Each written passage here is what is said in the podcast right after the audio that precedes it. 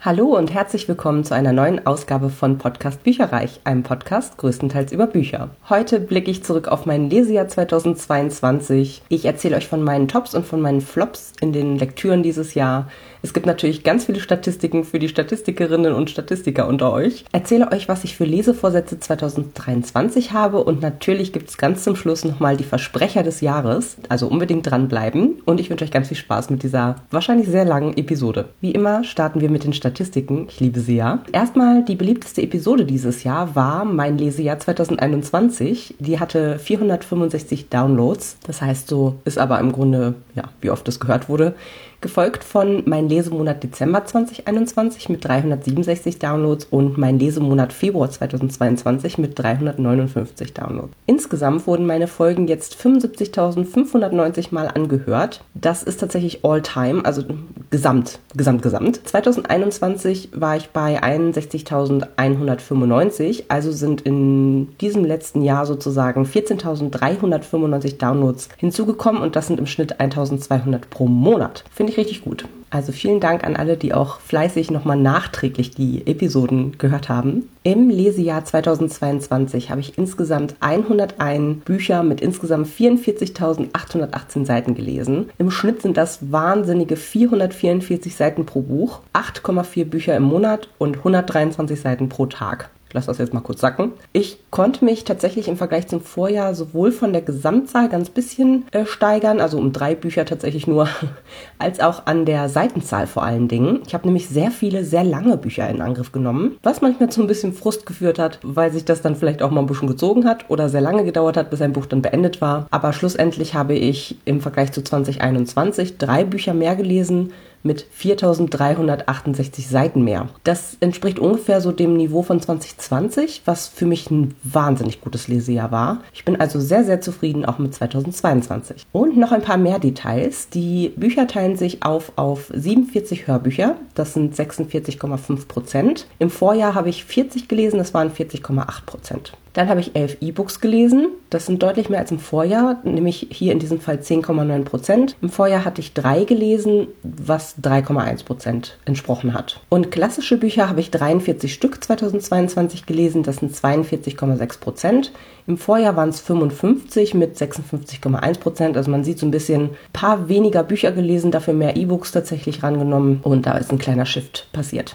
38 Bücher oder Hörbücher waren im Jahr 2022 Rezensionsexemplare. Das macht einen Anteil von 37,6 Prozent aus. Im Vorjahr hatte ich 44 mit 45 Prozent. Und sage und schreibe 34 Bücher oder Hörbücher, also 33,7 Prozent, habe ich in Leserunden gelesen 2022. Das war, glaube ich, irgendwie so das Thema meines äh, Lesejahres. Genieße ich einfach sehr. Fremdsprachig waren leider nur sechs der gelesenen Bücher oder Hörbücher. Das sind auch sechs Prozent. 54 Prozent meiner gelesenen Titel waren von Autorinnen, 41 Prozent von Autoren und 5 Prozent waren quasi gemischt. 43 Prozent der 2022 gelesenen Titel waren auch ganz frisch in diesem Jahr erschienen. 9 Prozent kamen aus dem Jahr 2021 und 7 Prozent aus dem Jahr 2012, spannenderweise. Der Rest verteilt sich halt zwischen, ich sag mal, 2005 und 2022 eben. Die lesereichsten Monate nach Anzahl waren mit je elf gelesenen Titeln der März und der Mai 2022. Mit sechs beendeten Büchern war der April der am wenigsten lesereichste Monat. Da hatte ich Urlaub und war bei meiner Familie und ich glaube, das macht immer viel aus, dass man dann wirklich nicht gut dazu kommt zu lesen, bei mir jedenfalls. Es gibt ja auch Personen, die gerade im Urlaub sehr, sehr viel zum Lesen kommen. Ich bin da eher gegenteilig mittlerweile. Von der gelesenen Seitenzahl her waren aber der Juli tatsächlich der absolute Spitzenreiter mit 4472 Seiten. Der März kam aber auch nicht schlecht weg mit 4328 Seiten und der Mai hatte 4274 Seiten. Das waren so die lesereichsten Monate. Habe ich denn auch meine Lesevorhaben oder meine Leseziele 2020 2022 erreicht. Ich hatte ja diverse tatsächlich. Ich fange gleich mal mit dem an, wo ich katastrophal gescheitert bin. Subabbau. Die habe ich nicht nur nicht erreicht, diese Ziele, sondern auch noch ordentlich draufgelegt. Einmal zur Erinnerung, meine Ziele für 2022 lauteten von 103 auf 85 ungehörte Hörbücher runterkommen und maximal fünf ungelesene Bücher auf dem Sub haben. Hm, ja, ich sag mal so, meine Subhöhen lagen am 31.12.2021 bei 20 Büchern, 103 Hörbüchern und 105 E-Books, also insgesamt 228 ungelesenen Titeln. Am 31. 12.2022 liegen sie bei 102 Büchern 100 Hörbücher und 97 E-Books. Insgesamt also 299 ungelesene Titel. Ein paar sind auch doppelt, aber ist egal. Das lag daran, dass ich tatsächlich so ein bisschen Licht am Ende des Büchersubtunnels gesehen hatte. Und ich habe mich ja wirklich drei oder vier Jahre komplett zurückgehalten, was Neuzugänge anbelangt ist. Habe eigentlich nur Rezensionsexemplare zu bekommen und ja, ab und zu vielleicht mal was gekauft. Aber wirklich sehr, sehr dezent. Und dementsprechend hätte es auch von 20 auf unter 5 Büchern gut klappen können. Aber ich bin dann total eskaliert und habe irgendwie, da ist irgendwie was in meinem Gehirn, ein Schalter umgelegt worden oder so. Und ich habe auf einmal hemmungslos äh, Farbschnittausgaben gekauft. Außerdem habe ich mich auch, wie geplant, bei den Bücherhallen, also der Bibliothek in Hamburg, angemeldet. Und da sind auch ein paar Titel, also insbesondere im Hörbuchbereich oder auch bei den E-Books hat man es gesehen, ebenfalls dann darüber eher dazu gekommen, anstatt dass ich dann Subabbau betrieben habe mit dem, was ich eh schon auf dem Stapel hatte. Insgesamt habe ich somit also 82 Bücher hinzubekommen bekommen. Ich habe nur drei Hörbücher abgebaut und bei den äh, E-Books allerdings ebenfalls abgebaut und zwar acht. Immerhin.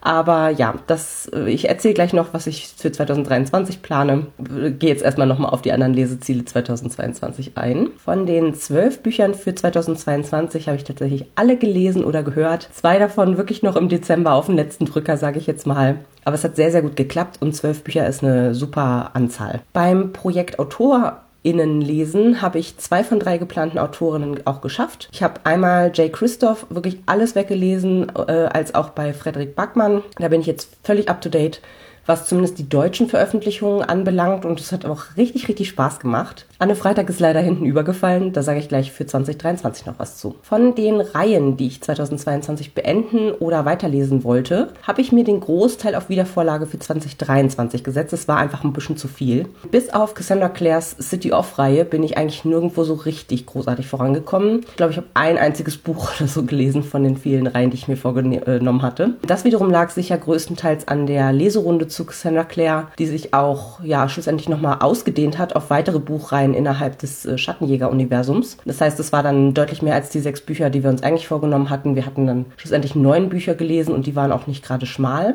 Die Bücher selbst fand ich leider nicht so toll, auch wenn mich der Humor doch positiv überrascht hat, aber war jetzt gar nicht so toll, ehrlich gesagt. Ich brauche jetzt auch erstmal eine Pause von Cassandra Clare. Die Leserunden haben alle sehr gut geklappt, ich erwähnte es schon. So gut, dass sie mir mittlerweile in Fleisch und Blut übergegangen sind und ich sie mir nicht als explizites Lesevorhaben für 2023 setzen werde. Und weil wir jetzt auch schon so viel darüber gesprochen haben, erzähle ich jetzt, was ich mir für 2023 an Lesevorsätzen vornehme. Einmal zum Subabbau. Ich komme mit diesem hohen Büchersub nicht so gut zurecht und ich muss auch sagen, sagen, meine Regale platzen aus allen Nähten. Es geht eigentlich nicht, dass ich so viele ungelesene Bücher hier stehen habe. Leider habe ich auch schon wieder etliche Titel vorbestellt und ich habe auch noch ein monatliches Farbschnitt-Abo-Buch quasi noch aktiv. Das heißt, es hilft in dem Fall, weil es eben schon vorbestellt ist, nur, dass ich wirklich jetzt ganz, ganz viel weglese, dass ich mich eher nochmal auf die Bücher konzentriere dieses Jahr als auf die E-Books und dass ich eben über diese Farbschnitt-Vorbestellungen hinaus nicht viel Neues kaufe. Bei den Büchern möchte ich mir trotzdem ein realistisches Ziel setzen und möchte bis Ende des Jahres auf maximal 75 ungelesene Bücher kommen. Muss ja auch noch ein bisschen anspruchsvoll sein. Also wie gesagt, ich habe jetzt aktuell 102 ungelesene Bücher, mit denen ich quasi aus dem Jahr gehe. Für die Hörbücher bleibe ich bei meinem letztjährigen Ziel. Da habe ich ja 100 glatte Hörbücher sozusagen und möchte jetzt auf 85 ungehörte Hörbücher reduzieren. Dann habe ich noch ein Lesevorhaben, was ich die letzten Jahre jetzt nicht so spezifisch gesagt hatte. Und zwar betitel ich das mal mit Subsenioren. Ich habe nämlich fünf haptische Bücher auf dem Sub, die ich nicht nur gefühlt seit zehn Jahren oder mehr mit mir rumschleppe. Und diese Bücher möchte ich 2023 entweder lesen oder aussortieren. Am liebsten schon im ersten Halbjahr, aber man muss ja nicht überambitioniert sein. Es reicht auch, wenn ich es bis einschließlich Dezember dann eben gelesen habe oder aussortiert habe. Und das sind The Lies of Locke Lamora von Scott Lynch, Operation Red Sparrow von Jason Matthews, Die Monster von Templeton von Lauren Groff, die Stunde, in der ich zu glauben begann von Wally Lamb und Die Zwillinge von Tessa DeLu. Dann möchte ich gerne das Projekt AutorInnenlesen fortführen. Es hat mir nämlich sehr, sehr viel Spaß gemacht und ich habe ja auch schon was in mein kleines Bullet Journal gemalt über Anne Freitag, die ich ja eigentlich letztes Jahr schon gerne komplett lesen wollen würde. Hat aber leider nicht gut geklappt. Die ist leider hinten übergefallen tatsächlich, also im, im Gesamten. ja, deswegen möchte ich sie mir auf Wiedervorlage nehmen, in Anführungsstrichen, für dieses Jahr. Ein bisschen problematisch ist folgendes. Ich habe von ihr tatsächlich nur ein einziges Buch auf dem Sub Das ist ihr neuestes Mindgap und dementsprechend läuft das ein bisschen gegenteilig zu meinem Projekt Subbücherabbau. Das ist so ein bisschen was, was ich da als Schwierigkeit sehe. Deswegen nehme ich mir auch extra nicht eine, eine zweite Autorin oder einen zweiten Autor oder so mit rein, sondern äh, gucke einfach, dass ich das jetzt noch hinkriege und will dann mal schauen, also denn wie gesagt, es hat mir wirklich viel Spaß gemacht, ob ich dann 2024 wiederum mich nochmal an neue Leute ranwage, zum Beispiel Brandon Sanderson, der allerdings einen wahnsinnigen Katalog hat an Büchern, die er schon veröffentlicht hat. Riley Sager könnte ich mir vorstellen, den mag ich sehr gerne. Oder auch Annabelle Stehl, der folge ich auf Instagram und kriege immer richtig viele tolle Rückmeldungen zu ihren Büchern irgendwie äh, mit. Das, das, die sollen wirklich gut sein, könnte ich mir zum Beispiel auch vorstellen. Dann gibt es einige Reihen, die ich 2023 beenden oder weiterlesen möchte. Die ersten paar sind auf jeden Fall noch aus letztem Jahr. Und dann sind aber ein paar neue hinzugekommen, auf die ich einfach im Gesamten wahnsinnig viel Lust habe. Und einige davon sind auch deckungsgleich mit den zwölf für 2023, zumindest der erste Band jeweils. Genau, und das sind einmal die sieben Schwestern von Lucinda Riley. Da kommt der letzte Band diesen Mai quasi raus. Outlander von Diana Gabaldon ab Band 8, wollte ich letztes Jahr schon gelesen haben. Harry Hole von Joe Nesbo. Ich habe Band 3 bereits gelesen, ohne zu wissen, dass es Band 3 war. Und möchte jetzt ganz gerne ab Band 1 eben alle anderen theoretisch nochmal lesen. Dann möchte ich gerne weiterlesen The Diviners von Libba Bray. Da habe ich Band 1 mal gelesen. Also ich äh, wäre dann ab Band 2 quasi nochmal in der Pflicht. Allerdings äh, gibt es da, glaube ich, auch die letzten zwei, also 3 und 4 gibt es quasi nicht nicht auf Deutsch gibt es nur auf Englisch. Macht mir grundsätzlich nichts, aber da hätte ich auch echt Lust drauf, weil die war, der erste Band war sehr gut und ich würde da gerne weiterlesen. Dann noch von letztem Jahr die David Hunter-Reihe von Simon Beckett. Da habe ich jetzt zumindest Band 1 letztes Jahr gelesen, aber alles ab Band 2 eben noch nicht. Und die ist ja auch sehr, sehr erfolgreich. Jetzt kommen die neuen Reihen. Äh, unter anderem möchte ich gerne The Secret Book Club von Lissa K. Adams lesen. Da habe ich hier fünf Bände in meinem Regal stehen mit Farbschnitt und möchte gerne ab Band 1 eben alle lesen. Außerdem die Inheritance Games von Jennifer Lynn Barnes. Ebenfalls alle drei Bände als Farbschnittausgabe hier im Regal schon stehen. Möchte ich gerne ab Band 1 lesen. Dann möchte ich gerne die Zeitenzauber-Trilogie von Eva Völler lesen. Auch hier habe ich alle drei Bände als Farbschnittausgabe. Ab Band 1 möchte ich sie lesen und tatsächlich, um ein bisschen zu spoilern, ich bin schon Mitte Januar eben mitten dabei bei Band 1.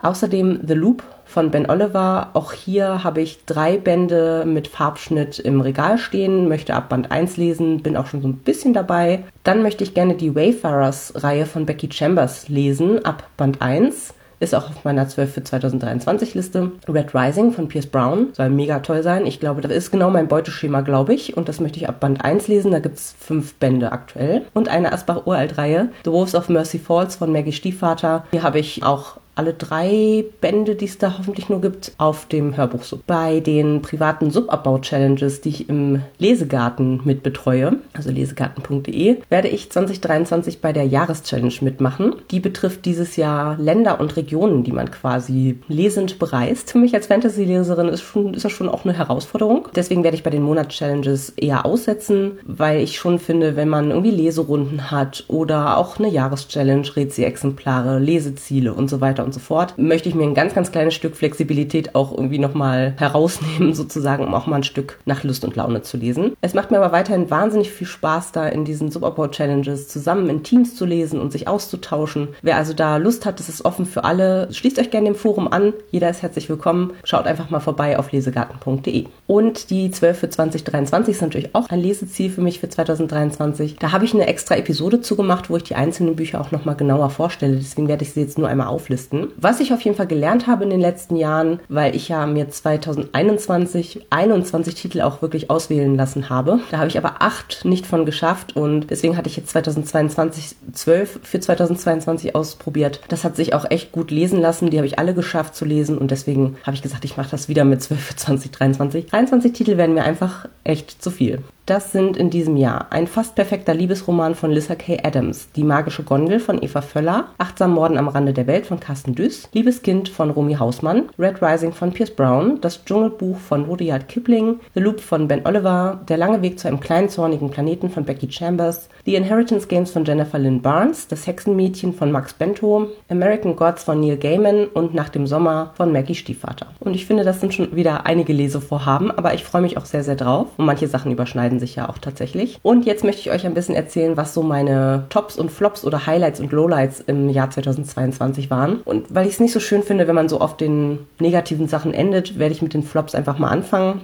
Da äh, sticht als erstes heraus die hellen Tage von äh, Judah Bank. Ist ja wirklich ein Roman, der von wahnsinnig vielen schon gelesen wurde, der sehr, sehr vom Cover her sehr bekannt ist und so weiter. Und ich musste ein bisschen schmunzeln, weil es ist das zweite Jahr in Folge gewesen, dass ich wirklich das erste Buch des Jahres auch mit als Flop rausgestellt hatte. Das hatte ich leider 2021 auch schon so, 2022 wie gesagt ebenfalls. Und das war eben das Buch, mit dem ich ins Jahr 2022 gestartet bin. Hörte sich ganz gut an tatsächlich. Ich fand es auch, es war gut geschrieben, aber es hat mich ganz, ganz wenig berührt tatsächlich, weil es geht da irgendwie um diverse Kinder, die heranwachsen und dann aber geht es eigentlich auch um die, deren Mütter und insbesondere um, um die Mutter und den Vater von der einen, die halt so ein bisschen aus einer Artistengeneration quasi kommt und da aber so rausgegangen äh, ist dann irgendwann. Und es wird hier noch was erzählt und da noch was erzählt. Es ist einfach ein richtig langes Buch. Ja, und irgendwie werden die Kinder nie richtig erwachsen. Die, die verbleiben immer in diesem Freundschaftsbund irgendwie von, vom Aufwachsen her. Und ich, also ich weiß nicht, ich glaube, ich habe es einfach nicht verstanden tatsächlich. Ich fand, es war irgendwie irgendwann sehr, sehr langatmig und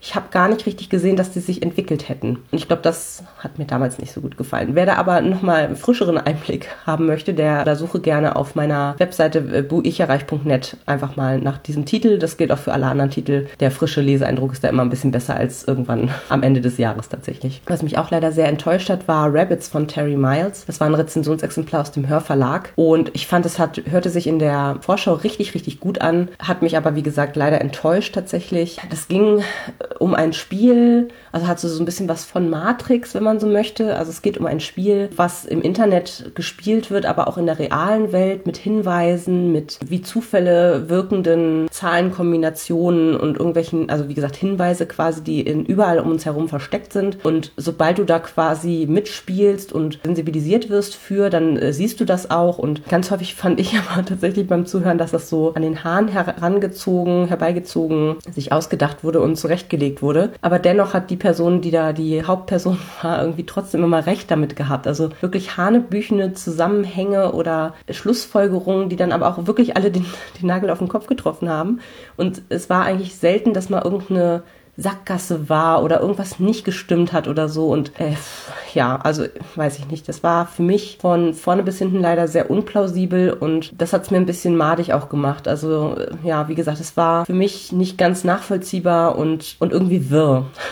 Also wirklich wirr und unglaubwürdig und deswegen hat es mir leider nicht gefallen. Dann hattet ihr mir die, für die 12 für 2022 Liste Maze Runner, die Reihe quasi von James Dashner drauf gewählt. Und ich wollte die auch wirklich immer gerne lesen. Ich äh, fand auch die Prämisse immer gut und ich weiß auch, dass ich den ersten Band mal gehört hatte und den fand ich auch echt noch gut. Und dann kamen Band 2 und 3. Also ich habe es dann nochmal ähm, erneut gehört, den ersten Band. Habe da schon gedacht, ja, also irgendwie finde ich das schon nicht mehr so toll wie vor ein paar Jahren, als ich das das erste Mal gehört habe. Und Band 2 und 3, also insgesamt die Reihe fand ich, hat sich sehr merkwürdig entwickelt, hat irgendwann auch war irgendwie nur noch äh, grausam und traurig und trist und also Schockermomente, die eben darum gehen, dass irgendwelche Jugendlichen auf seltsame Art und Weise ihr Leben verlieren. Und auch hier fand ich tatsächlich die Glaubwürdigkeit sehr, sehr fragwürdig. Denn schlussendlich geht es darum, dass in einer dystopischen Welt versucht wird, ja händeringend sozusagen einen Impfstoff zu finden gegen eine Seuche, die da äh, grassiert. Und das wird versucht, indem Sozialexperimente mit Jugendlichen stattfinden. Es hat für mich, wie gesagt, nicht wirklich Sinn gemacht. Ich fand auch tatsächlich hier, dass die Charaktere eigentlich alle außer dem Hauptprotagonisten seltsam blass geblieben sind. Und der Protagonist selber hat irgendwie auch ganz, ja, er hat eine Entwicklung durchgemacht, aber eine, eine weiß ich nicht, wirklich eine gute. Keine Ahnung, fand ich irgendwie alles nicht sehr schön zu lesen, hat mir nicht gut gefallen. Dann habe ich endlich von meinem Sub erlöst die vielen Leben des Harry August von Claire North. Das hatte ich irgendwann mal, ich glaube in meinem Amsterdam-Urlaub vor etlichen Jahren mal auf Englisch gekauft. Habe es jetzt aber als deutsches Hörbuch gehört und ich habe teilweise, was heißt geskimmt, aber halt äh, super schnell irgendwann die, die Wiedergabegeschwindigkeit geregelt, weil es so langsam voranging. Da geht es irgendwie um Leute, die ein Gen haben, dass sie eben ihr Leben immer wieder leben, also sprich wenn sie sterben, dann erwachen sie wieder neu als äh, Kind, als Baby, wie auch immer, erlangen dann irgendwann wieder ihr Bewusstsein und sind wieder in ihrem alten Leben. Es ist, hat einen Zeitreiseaspekt dadurch, dass eben die sich auch miteinander vernetzen und man weiß dann ja auch bestimmte Dinge, die dann eben in der Zukunft passieren werden, innerhalb der eigenen Lebensspanne sozusagen. Und das hörte sich voll gut an und es war voll gehypt und pipapo, also mit Sticker drauf, Empfehlungen und ne, so in die Richtung. Und ich muss wirklich sagen, also es hat sich ewig gezogen und eine Kürzung hätte da sehr, sehr gut getan, weil es gab auch Szenen, die fand ich irgendwie auch spannend spannend. Es gibt dann irgendwie so einen großen Widersacher, den äh, dieser Harry August eben hat in seinem Leben und den will er versuchen endgültig um die Ecke zu bringen, wenn man so möchte, weil der eben quasi das Raumzeitgefüge durcheinander bringt und dadurch die Welt beinahe untergeht, irgendwie so in die Richtung. Ach ja, also es war episch, sagen wir es mal so. Ich fand es jetzt nicht grotten, grotten schlecht, aber es war einfach viel, viel, viel zu lang und irgendwie langweilig. Dann fand ich auch nicht so toll Hashtag Blonden Whisper als Zofe ist man selten online von Aniela Lay. Das war ein Rezensionsexemplar aus dem DAV Verlag, ein Hörbuch und ich muss sagen, da geht es eben um ein, also so Jugendfantasy, wenn man so möchte, da geht es um eine junge Frau, die eben ich glaube, 200 Jahre oder so zurückversetzt wird in der Zeit und dann eben als Zofe arbeitet. Ich fand das sehr, sehr ungetreu der Zeit gegenüber, denn sie kommt mit allen möglichen Gebaren in Anführungsstrichen durch, was sie eben aus der Jetztzeit kennt und das vor 200 Jahren in irgendwie, ich glaube, es war sogar London, logischerweise heißt ja auch so, also in, in, London quasi, wo wirklich die Bediensteten überhaupt nichts gegolten haben. Und wer arm war, der hatte echt ein Problem. Da war ja sicherlich auch in irgendeiner Form körperliche Züchtigung oder Psychoterror, sage ich jetzt mal, von den Herrschaften vielleicht auch an der Tagesordnung. Und das ist halt alles so rosarot geblieben. Gut, hätte man sich vielleicht denken können, dass es so ist, aber es hat mich doch ein bisschen gestört, weil ich einfach gedacht habe, naja, so richtig, also realistisch fand ich es überhaupt nicht. Und es war auch sehr, sehr oberflächlich. Also da geht es wirklich nur darum, wie sehe ich hübsch aus, aus. Klar, ein Stück weit auch so, wie, wie äh, habe ich als Frau oder wie entwickle ich als Frau ein Selbstbewusstsein und ein Selbstwertgefühl und stehe für meine eigenen äh, Bedürfnisse ein. Das war auch mit dabei. Aber äh, alles andere war wirklich sehr, sehr oberflächlich. Ich sag mal, vorpubertäres äh, Teenie-Gedöns. Und äh, das war einfach leider nicht meins. Da kenne ich andere Bücher, die tatsächlich dieselbe Alterszielgruppe ansprechen, aber deutlich mehr Substanz haben. Was auch überhaupt nichts für mich war, war Vier Frauen und ein See von Viola Shipman. Ich ich fand, es hörte sich sehr, sehr gut an. Da geht es um vier Freundinnen, aus der Zeit der Sommercamps in Amerika, die halt alle jetzt erwachsen sind und äh, auch schon gut erwachsen sind. Ich glaube, ich glaube in den 50ern waren sie. Und ich hatte mir einfach davon erwartet, dass das, also die haben sich auseinandergelebt und äh, treffen sich dann aber wieder in diesem Sommercamp sozusagen und äh, denken über die alten Zeiten nach. Und ich hatte mir davon eigentlich erhofft, dass man so ein bisschen so vier ganz unterschiedliche Leben vielleicht auch kennenlernt. Da irgendwie, also einen schönen Frauenroman habe ich mir schlussendlich erwartet. War es auch, aber ich glaube, es war einfach dermaßen weit weg von meiner Lebensrealität und auch sehr, sehr spezifisch auf so Sommercamps in Amerika in den, glaube 70er Jahren oder so ausgelegt. Dass, also es hat sich bei mir 0,0 Nostalgiegefühl eingestellt. Ich wurde nicht richtig abgeholt sozusagen. Also es war einfach, ich war wahrscheinlich nicht die Zielgruppe, muss man ganz klar sagen. Das hat man jetzt so allerdings auch vorher nicht so richtig gecheckt. Also ich nicht. ja, und es, ich, ich fand einfach, sie sind sofort wieder in ihre Rollen irgendwie zurückgefallen von damals und so wirklich kindergartenmäßig irgendwie. Also die ganzen Konflikte, die dann da auch noch so gespielt haben und so. Ich weiß nicht, ich, es hat mir irgendwie nicht so wahnsinnig viel gegeben, wie die auch damit dann als Erwachsene umgegangen sind, ehrlicherweise. Ja, dementsprechend war das leider nichts für mich. Und noch ein letzter Titel, der mir auch nicht gut gefallen hat. Glaube mir von Alice Feeney. Das war ein Rezensionsexemplar aus dem Argon Hörbuchverlag. Und da muss ich sagen, das allererste Buch von Alice Feeney, was ich gelesen hatte, fand ich richtig gut. Und bei diesem hier war mir einfach die Auflösung zu sehr an den Haaren herbeigezogen. Ist ja auch ein, ein Thriller. Und das, da hat mir tatsächlich die Auflösung einfach überhaupt nicht gut gefallen. Fand ich irgendwie alles ein bisschen merkwürdig und habe trotzdem die Hoffnung, dass ich ein weiteres Alice Feeney Buch, was dieses Jahr erscheint und wo ich nachher noch drauf eingehe, deutlich besser gefällt. Nun aber zu meinen Tops 2022. Also erstmal das Projekt AutorInnen hat sich sehr, sehr gelohnt, denn ich habe ganz, ganz viel von Jay Christoph in diesem Jahr gelesen. Ich fand alles sehr, sehr gut, muss ich sagen. Es gab so kleinere Abstufungen zwischen vier und fünf Sternen, sage ich jetzt mal, aber insgesamt wirklich mein neuer Lieblingsautor. Und das beste Buch tatsächlich dieses Jahr war Das Reich der Vampire. Es ist ein wahnsinnig großer Klopper von über 1000 Seiten und trotzdem hat es wahnsinnig Spaß gemacht. Es war Charakterentwicklung mit dabei. Es war epische Fantasy mit Vampiren. Ich fand es einfach richtig gut. Also es hat mir wirklich sehr, sehr gut gefallen. Aber auch die anderen Reihen von ihm kann ich total empfehlen. Also zum Beispiel die Aurora-Trilogie fand ich mega witzig, sehr, sehr spannend und ist eher so ein bisschen äh, Jugend-Sci-Fi, würde ich sagen. Dann habe ich Der Lotuskrieg auch noch gelesen. Die gesamte Reihe war auch richtig gut. In Anführungsstrichen, obwohl das ja seine erste Buchreihe war, die er damals geschrieben hat merkt man schon, wie klasse er einfach erzählt. Da geht es eben um eine dystopische Fantasy-Welt. Ganz toll gezeichnet, sehr spannend, hat so einen Umweltaspekt auch schlussendlich, denn dort ist eben die äh, Lotusblüte oder die rote Lotusblüte äh, wird verwendet und die, die Welt ausgeschlachtet, damit eben die angebaut werden kann in Monokulturen, weil das äh, Treibstoff unter anderem auch ist für die Leute dort, für so fliegende Schiffe und so. Hat also auch ein bisschen was an Steampunk-Elementen, möchte ich sagen. Fand ich richtig, richtig gut auch. Dann habe ich noch das Babel-Projekt, die Reihe gelesen, also zum Beispiel Lifelike. Und das ist sehr, sehr lustig tatsächlich, also vom Humor her eher fröhlich, sage ich jetzt mal, äh, während andere Reihen von ihm, wie zum Beispiel das Reich der Vampire, würde ich definitiv nicht als fröhlich bezeichnen. Das ist eher sehr gedrückt, die Stimmung sehr dunkel, sehr pessimistisch. Aber Lifelike ist wirklich so Jugend-Sci-Fi, die auch noch Humor mit drin hat, also ähnlich wie bei der Aurora-Trilogie. Großartig. Also ich mag die ähm, Bücher sehr, sehr gerne. Ich finde die total spannend. Da passiert immer ganz viel. Die Charaktere sind super gezeichnet. Die schließt man richtig in sein Herz schlussendlich. Humor ist, wie gesagt, auch ganz, ganz oft dabei. Also ja, insgesamt einer, wirklich einer meiner liebsten Autoren seit den letzten beiden Jahren, in dem ich ihn ganz viel entdeckt habe. Außerdem kann ich euch auch sehr ans Herz legen Malibu Rising von Taylor Jenkins Reid. Dazu hatte ich eine wahnsinnig tolle, intensive Leserunde mit diversen Personen, was einfach wahnsinnig viel Spaß gemacht hat und auch nochmal mm, mich das Buch sehr viel intensiver wertschätzen lassen hat, als wenn ich es alleine gelesen hätte. Und das kommt auch tatsächlich dieses Jahr, also 2023, auf Deutsch raus. Insofern greift da bitte zu. Alles, was Taylor Jenkins Reid in der letzten Zeit geschrieben hat, ist sehr, sehr empfehlenswert. Malibu Rising auch. Am besten finde ich immer noch Daisy Jones and the Six, aber da hat ja jeder so seine eigenen persönlichen Favoriten. Was mich auch sehr positiv überrascht hat, ich hatte da gar nicht so, ja, eigentlich war es so ein bisschen so ein Farbschnittkauf, möchte ich fast sagen. Und zwar The Witch Queen, Entfesselte Magie von Verena Bachmann. Habe ich im Handel gesehen, fand den Buchschnitt, wie gesagt, wunderschön und habe gedacht, ja, auch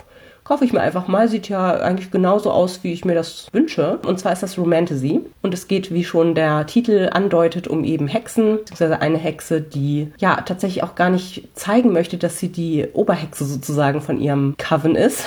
Und das Coole fand ich einfach, also es wird eine tolle Welt gezeichnet. Sie arbeitet auch noch in so einer Bar und als sie dann eines Abends quasi auf dem Nachhauseweg ist, stolpert sie mehr oder weniger über so eine total blutrünstige Szene, wo halt in so einem Schuppenhaus, wie auch immer, in so einer Art Disco quasi eine Party komplett in ein Blutbad ausgeartet ist. Und sie ist die erste am Tatort und gerät dann unter Verdacht und muss dann quasi ihre Haut retten, beziehungsweise den Verdacht abwehren, wenn man so möchte. Und dazu kriegt sie eben einen sehr, sehr attraktiven und mächtigen äh, Anführer des Drachenclans, glaube ich, ähm, an die Seite gestellt. Und ja, wie es kommt, wie es kommen muss. Die beiden verknallen sich auch ineinander.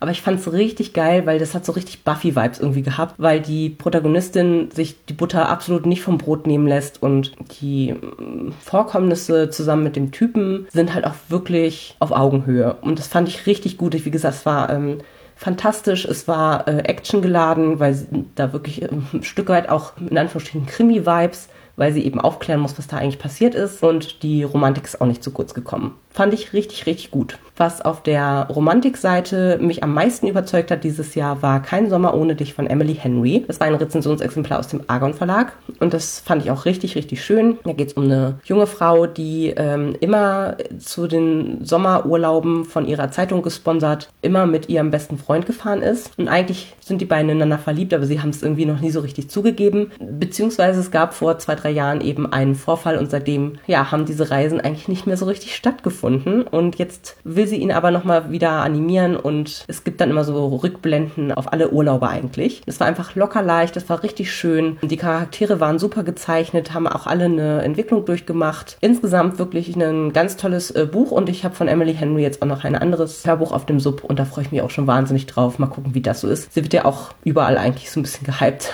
dass ihre Bücher wirklich sehr, sehr gut sind. Was mich auch sehr positiv überrascht hat, war Früher wird alles besser von Vanessa Mancini. Dahinter verbirgt sich eigentlich ein Mann, der unter anderem für, ich glaube, Rote Rosen oder sowas schreibt. Also eigentlich jemand, der aus dem TV kommt. Und woher hatte ich das? Ich habe keine Ahnung. Irgendwann mal ist das auf meinem ISOP gelandet und ich bin es dann angegangen tatsächlich und muss sagen, es hat mich wahnsinnig überrascht, weil ich habe gedacht, das wird so eine leichte, seichte Geschichte da geht es halt darum, dass eine Frau am Silvesterabend auf ihr Leben bzw. ihr Jahr zurückblickt und denkt, um Gottes Willen, ich wünschte, ich könnte das nochmal neu machen. Das ist ja alles furchtbar schief gegangen. Und dann kriegt sie diese Chance und macht halt alles anders, aber nicht unbedingt alles besser. Also es äh, kommt wirklich vom, vom, Regen in die Traufe. Das ist auch so ein bisschen lustig. Aber auch, also das war wirklich ein guter Frauenroman, muss ich ganz ehrlich sagen, weil es da viel auch um so Lebensentscheidungen ging und was wäre wenn und wo irrt sie sich vielleicht auch oder wo kennt sie nicht alle Fakten und hat aber schon irgendwie geurteilt. Fand ich richtig, richtig gut und man kann auf jeden Fall von der Vanessa Manzini noch ein bisschen mehr lesen. Hat mir echt gut gefallen. Also wenn ihr so Bock habt auf so was wäre wenn Geschichten, die wirklich gut geschrieben sind, dann ist das euer Buch. Dann habe ich jetzt noch ein paar Honorable Mentions, die schon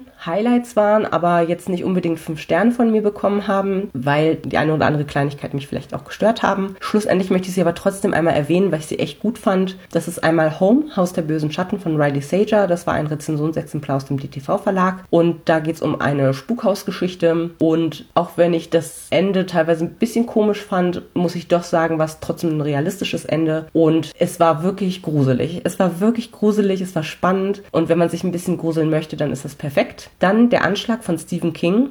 Ich habe unfassbar lange an diesem Hörbuch gehört, weil es einfach auch so wahnsinnig lang ist. Und ich muss auch sagen, es gab auch so Momente, wo ich gedacht habe, boah, hm, okay, ja, jetzt noch das. Und wann kommen wir denn endlich mal dazu? Wann geht denn hier die Action mal los? Aber irgendwie ist es auch sehr lange noch in meinem Kopf geblieben. Es war schon was Besonderes, fand ich. Also deswegen, ja, möchte ich das hier nochmal erwähnen. Das hat auch einen Zeitreiseaspekt. Da geht es eben um die Ermordung von JF Kennedy. Wer sich dafür interessiert, also so ein bisschen historisch, wie immer bei Stephen King auch teilweise richtig krass und blutig und brutal brutal, aber wirklich sehr, sehr gut und sehr lang. Und wie gesagt, es, es halt irgendwie nach. Also ich denke da heute noch dran, obwohl ich das, glaube ich, im Juli oder so gelesen habe. Fast was ähnliches gilt für der Report der Markt von Margaret Atwood. Das habe ich auch in einer Leserunde gehört und muss sagen, in dem Moment war es so okay, aber es halt doch noch länger nach. Gerade auch, also ich hatte zum Glück die Serie oder zumindest die erste Staffel davon vorab gesehen. Deswegen bin ich besser zurechtgekommen, aber ich glaube, man kriegt es auch hin, wenn man wirklich gar nichts davon vorher gesehen hat. Dann ist es, glaube ich, aber noch länger so dieser Moment, wo man denkt so, hä? Verstehe das alles noch nicht. Ich komme hier noch nicht so richtig klar, denn es geht hier um eine dystopische Welt, wo der Körper der Frau oder allgemein die Frauen nichts mehr wert ist und eigentlich ja ganz, ganz viele Männer und Frauen unfruchtbar geworden sind. Es gibt natürlich Probleme in der Gesellschaft, weil einfach Kinder fehlen und dann wird es eben so gemacht, dass eben die Kinder wirklich das höchste Gut von allen sind und es gibt eben sogenannte Mägde, die noch fruchtbar sind und die werden dann regelmäßig von ihren Herren vergewaltigt. Das Ganze ist religiös hinterlegt. Ja, schlussendlich, wenn sie dann wirklich ein Kind empfangen und das auf die Welt bringen, dann gelten sie in dem Moment ganz viel hinterher aber nicht mehr. Und der Nachfolgeband zeigt auch nochmal so ein bisschen, was dann mit den Kindern passiert, wenn die irgendwann mal auch so, ich sag mal, in, in Richtung Erwachsenenalter kommen und dann vielleicht sich herausstellt, dass einige der Kinder, die dann geboren werden, auch nicht unbedingt fruchtbar sind. Ja, und was das dann mit denen macht und äh, wie die dann in die Gesellschaft weiter überführt werden, wenn, wenn man so möchte. Es war super bedrückend. Man muss auch erstmal echt klarkommen. Also da äh, baumeln ständig irgendwelche Gehängten von Mauern und so weiter und so fort, die halt äh, nicht gespurt haben. Es ist super bedrückend. Gleichzeitig wird auch so ein bisschen aufgezeigt, aufgezeigt, wie es dazu kam, so nach und nach und was so die Schritte auch waren, was weiß ich, dass man zuerst nicht auf sein Bankkonto mehr äh, zugreifen konnte, dass man irgendwann als Frau nicht mehr arbeiten durfte. Also dass einem nach und nach quasi die Rechte genommen wurden und das, oh,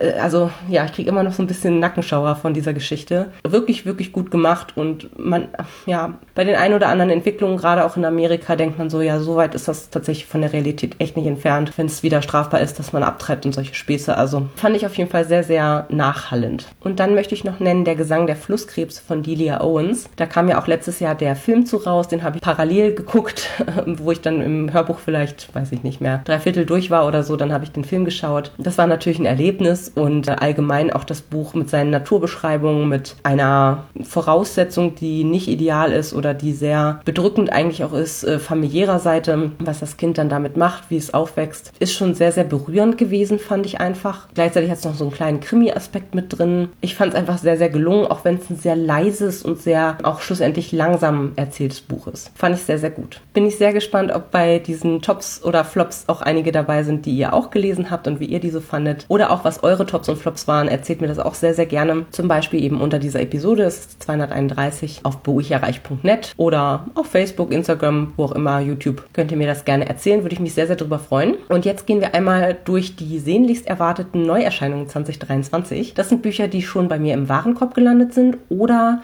die ich als Rezensionsexemplare entweder noch anfragen muss oder schon angefragt habe und schon grünes Licht bekommen habe. Die Reihenfolge folgt wie immer auch ganz grob dem Erscheinungsdatum. Ich werde jetzt zu den einzelnen Inhalten nicht so wahnsinnig viel sagen, weil ich dadurch, dass ich es noch nicht gelesen habe, kenne ich die ja noch nicht. Und die Klappentexte jetzt alle noch vorzulesen, würde zu lange dauern. Deswegen, wenn ihr da noch ein bisschen nähere Infos zu haben wollt, dann schaut euch gerne die Bücher auf Thalia, Amazon oder wo auch immer ihr euch das gerne angucken möchtet an. Auf buicherreich.net sind sie übrigens auch mit Amazon verlinkt, sodass man sich auch dort die äh, Beschreibung durchlesen lesen kann. Das wäre zum einen Mind Gap von Anne Freitag, ist ein Rezensionsexemplar aus dem DTV Verlag. Night, Nacht der Angst von Riley Sager, ebenfalls DTV Rezension. Dann Stolen Time zwischen den Welten von Danielle Rawlings. Let Me Prove und Let Me Stay von Francis Eden sind Band 2 und 3 einer Reihe, die insgesamt, wenn ich das richtig verstanden habe, sogar vier Teile erhalten soll. Und wo ich den ersten schon hier auf dem Sub habe. Das sind Farbschnittvorbestellungen. Gleiches gilt für X-Hex von Aaron Sterling. Das wird eine Sonderausgabe im Januar sein vom Chest of Fandoms. Dann The American Roommate Experiment. Die große Liebe findet Platz in der kleinsten Wohnung von Elena Amers. Auch das ist eine Vorbestellung mit Farbschnitt. Dann höre ich gerade schon fleißig das neunte Haus von Liebe Dugo, weil ich den zweiten Band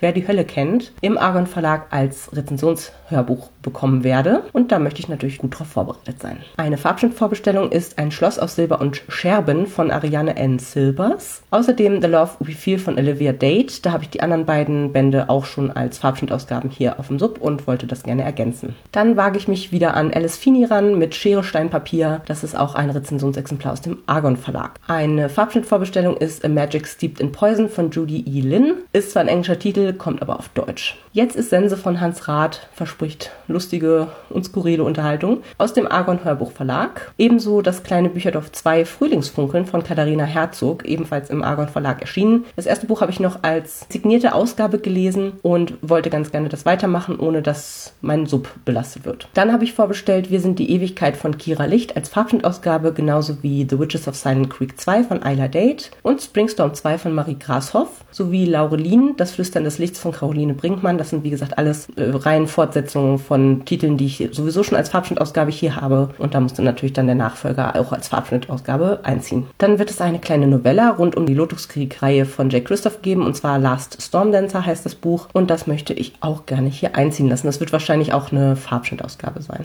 Dann erwarte ich sehnlichst Dead Romantics von Ashley Poston aus dem Argon Hörbuch Verlag und Game Show, der Preis der Gier von Franzi Kopka, hoffentlich aus dem S. Fischer Verlag. Da habe ich noch keine Rückmeldung bekommen. Böses Licht von Ursula Poznanski wird auch einziehen. Das ist der zweite Teil aus der neuen Reihe, auch aus dem Argon Verlag. Außerdem habe ich noch bestellt Jennifer Estep, der Dornenthron. Das ist äh, aus der Gargoyle Queen Reihe die Nummer 2 von Jennifer Estep. Wie gesagt, auch Farbschnittausgabe habe ich den ersten Band schon hier. Außerdem wird herauskommen beim Argon Verlag It Happened One Summer von Tessa Bailey. Tokyo Dreaming soll erscheinen von Emiko Jean. Ich hoffe, da gibt es wieder eine Farbschnittausgabe zu. Den ersten Band habe ich hier noch ungelesen, quasi auch mit Farbschnitt. Dann The Atlas Paradox von Olivia Blake habe ich mir auch schon als Rezensionsexemplar gesichert, als Hörbuch. Außerdem kommt ja, wie gesagt, die letzte Geschichte rund um die Sieben Schwestern-Reihe raus. Atlas, die Geschichte von Pa Salt von Lucinda Riley bzw. Harry Whittaker. Sie ist ja leider verstorben und das ist im Hörverlag oder wird im Hörverlag erscheinen. Außerdem gibt es ein neues Buch von Arndt Rüstkamp und zwar Die Toten von Laboe aus dem Emons Verlag. Werde ich dann noch anfragen. Dann von Jeanette McCurdy, I'm Glad My Mom Died soll auch ein Rezensionsexemplar aus dem S. Fischer Verlag werden. Außerdem Zimt für immer von Magie berührt. Das ist dann der allerletzte Teil, wenn ich das richtig verstanden habe. Schade, schade. Von Dagmar Bach, auch aus dem Argon Verlag. Da freue ich mich auch schon sehr drauf. Und zu guter Letzt The Lost Crown, wer das Schicksal zeichnet von Jennifer Benkau, ist ein Rezensionsexemplar und quasi der zweite Teil von einem Hörbuch, was ich jetzt schon auf dem Sub habe. Bevor wir jetzt zu den Versprechern kommen, noch ein kurzer Hinweis in eigener Sache. Wenn euch diese Episode gefallen hat, dann könnt ihr auch noch diverse Vorjahresrückblicke auf meiner Webseite finden. Seit 2013 mache ich das schon, also hört gerne da auch nochmal nachträglich rein. Ich würde mich sehr freuen. Verratet mir gerne eure sehnlichsten Neuerscheinungen, eure Lesevorhaben, eure Tops, Flops, Statistiken, was auch immer. Wie gesagt, als Kommentar entweder bei Facebook, Instagram, YouTube oder auch eben auf buicherreich.net. Würde ich mich sehr, sehr freuen und hier kommen jetzt die Versprecher. Auf dieser wilden Flucht fliegen alsbald die Funken. Auf dieser wilden Flucht fliegen alsbald die Funken zwischen den ungleichen Schicksalsgefährten. Bei den Hörbüchern sind es 102 ungehörte Hörbücher. Das sind insgesamt drei mehr als letzten. Das sind insgesamt drei mehr als letzten Monat. Seltsam. Sind in Venedig, sind in Venedig nicht alle Gondeln schwarz? Und da muss ich auch ein Ja sagen, aber erst kürzlich tatsächlich. Ähm, und zwar in die Goodreads Librarian. In die Goodreads Library. Auch mit farbigem Buchschnitt. Außerdem. Hoppala. Wie schon gesagt, es war gefühlvoll, es war sehr atmosphärisch. Oh Mann. Doch dann wird die Alexander bei einem Kriegseinsatz sozusagen beschädigt und die KA macht verdächtige Dinge. Und auch, also, ich hier befinden wir uns in einem steampunkigen an Japan und seine Mythologie. Der zweite Protagonist, ja, der zweite Protagonist ist Jack. Und ja, ich werde auf jeden Fall eine separate Episode machen, die kommt Mitte des Monats oder äh, Mitte in zwei Wochen sozusagen raus. Informationen zu allen Büchern, über die ich heute gesprochen habe, findet ihr auf meiner Website www.bücherreich.net mit UE. Ihr könnt dort oder auf Facebook unter www.facebook.de slash podcastbuicherreich in einem Wort durch mit mir in Kontakt treten. Meine E-Mail-Adresse lautet buicherreich at gmail.com. Wenn ihr diesen Podcast über iTunes abonniert habt, würde ich mich riesig freuen, wenn ihr mir eine 5-Sterne-Bewertung hinterlasst. Dies ist ein privater Buch-Podcast, in dem ich nur meine eigene private Meinung wiedergebe. Wenn mir ein Buch oder Hörbuch kostenlos zur Verfügung gestellt wird, kennzeichne ich es entsprechend auf meiner Website.